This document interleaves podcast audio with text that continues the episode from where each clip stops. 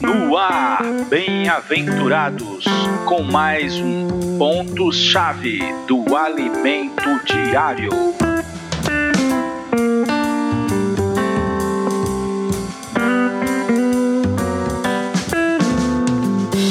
Olá, bem-aventurados, Jesus é o Senhor. Vamos iniciar a mensagem 6, correspondente à semana 6. O tema desta semana é a mensagem da cruz. Lembrando que estamos em nossa série semestral Cristo, poder de Deus e sabedoria de Deus. Essa série se divide em três, em dois, aliás, em três bimestres. Esse bimestre tem o título A Vida do Corpo. Como temos ouvido palavras maravilhosas sobre o corpo de Cristo, sobre a vida desse corpo. Essas mensagens foram dadas pelo irmão Pedro Dong Ezra, e Ezra Ma, também pelo irmão André Dong e Miguel Ma, na última conferência em março deste ano. Essas mensagens se tornaram alimento diário, um livro, um livro devocional.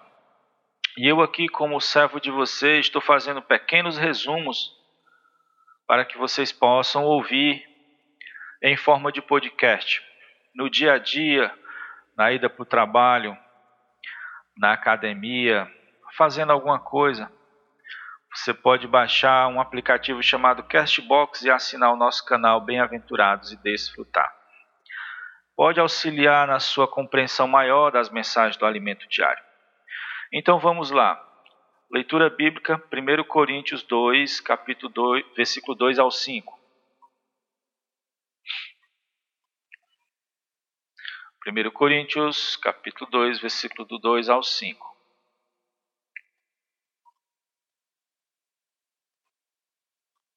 Pronto?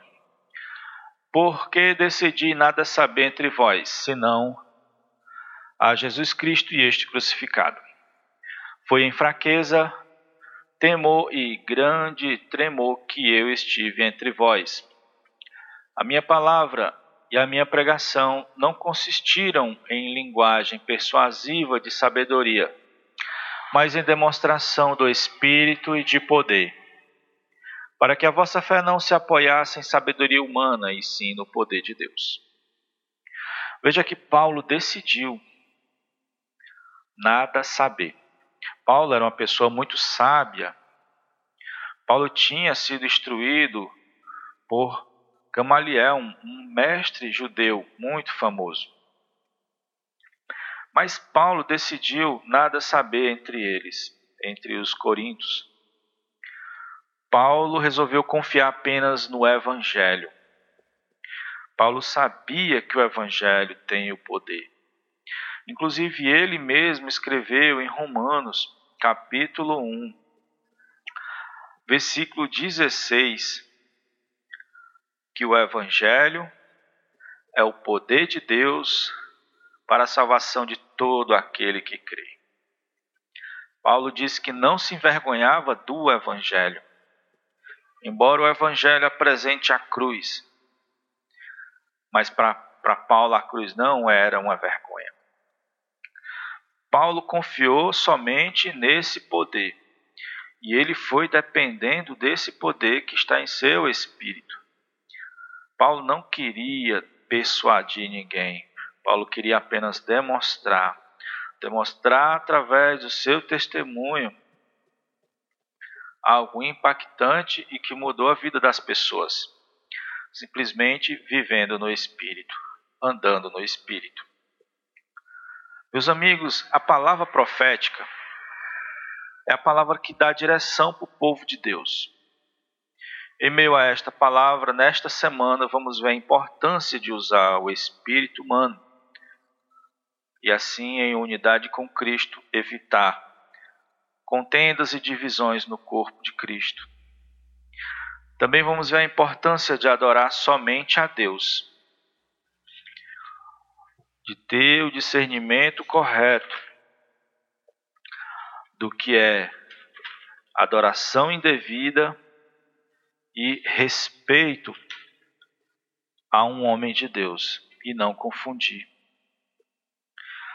Também vamos ver sobre a loucura da palavra da cruz. Também vamos ver sobre a pregação do Evangelho, este poder de Deus. E também vamos ver sobre os chamamentos do Filho de Deus. Há dois tipos de palavra: a palavra informativa e a palavra diretiva. A palavra informativa ajuda na necessidade, nas necessidades momentâneas nas dificuldades da nossa vida cotidiana, do dia a dia. A palavra diretiva ela já aponta para algo duradouro, eterno. Ela aponta para o reino. Ela aponta para o reino milenar. Ela aponta para sermos, ela nos leva a sermos vencedores coletivos. E no Velho Testamento há duas figuras ótimas para explicar essa diferença. Ambas acontecem com Moisés, o profeta da época. Ele levava a palavra profética na época. A palavra profética é exatamente a palavra diretiva.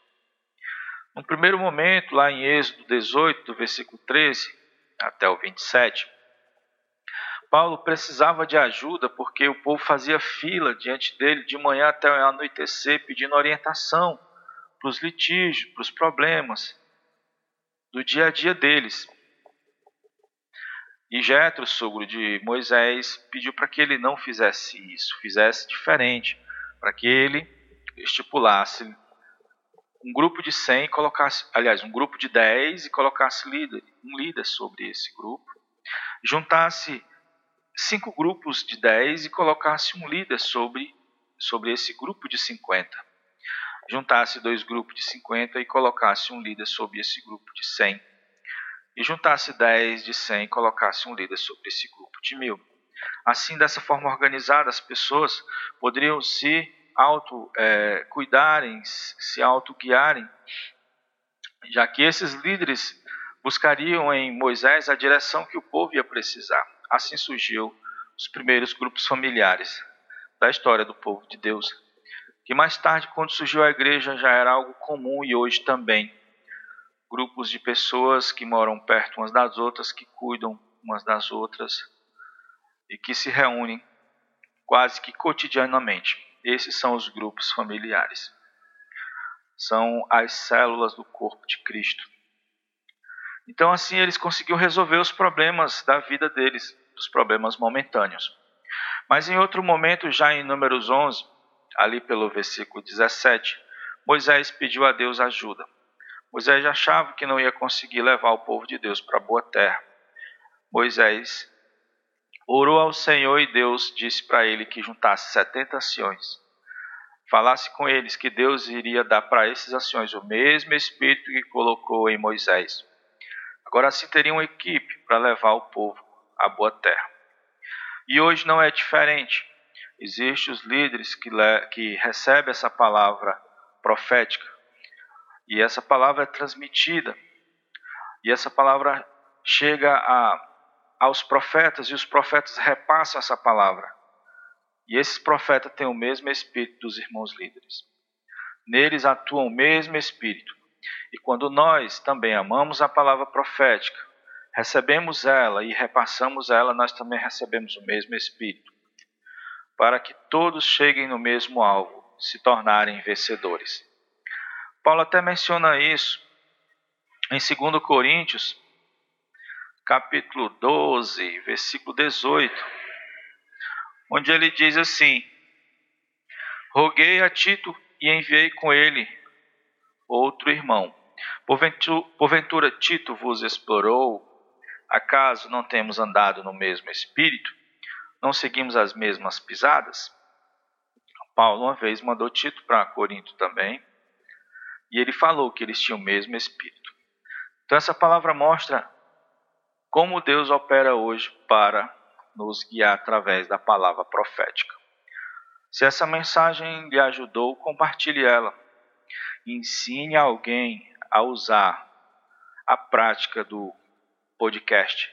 Aproveitar melhor os momentos dos intervalos de tempo que ela pode colocar ali um fone de ouvido ou colocar o smartphone no volume mais alto enquanto faz alguma coisa. Ensine ela a baixar o Castbox e assinar o nosso canal. Deus te faça um instrumento em suas mãos e até o próximo episódio.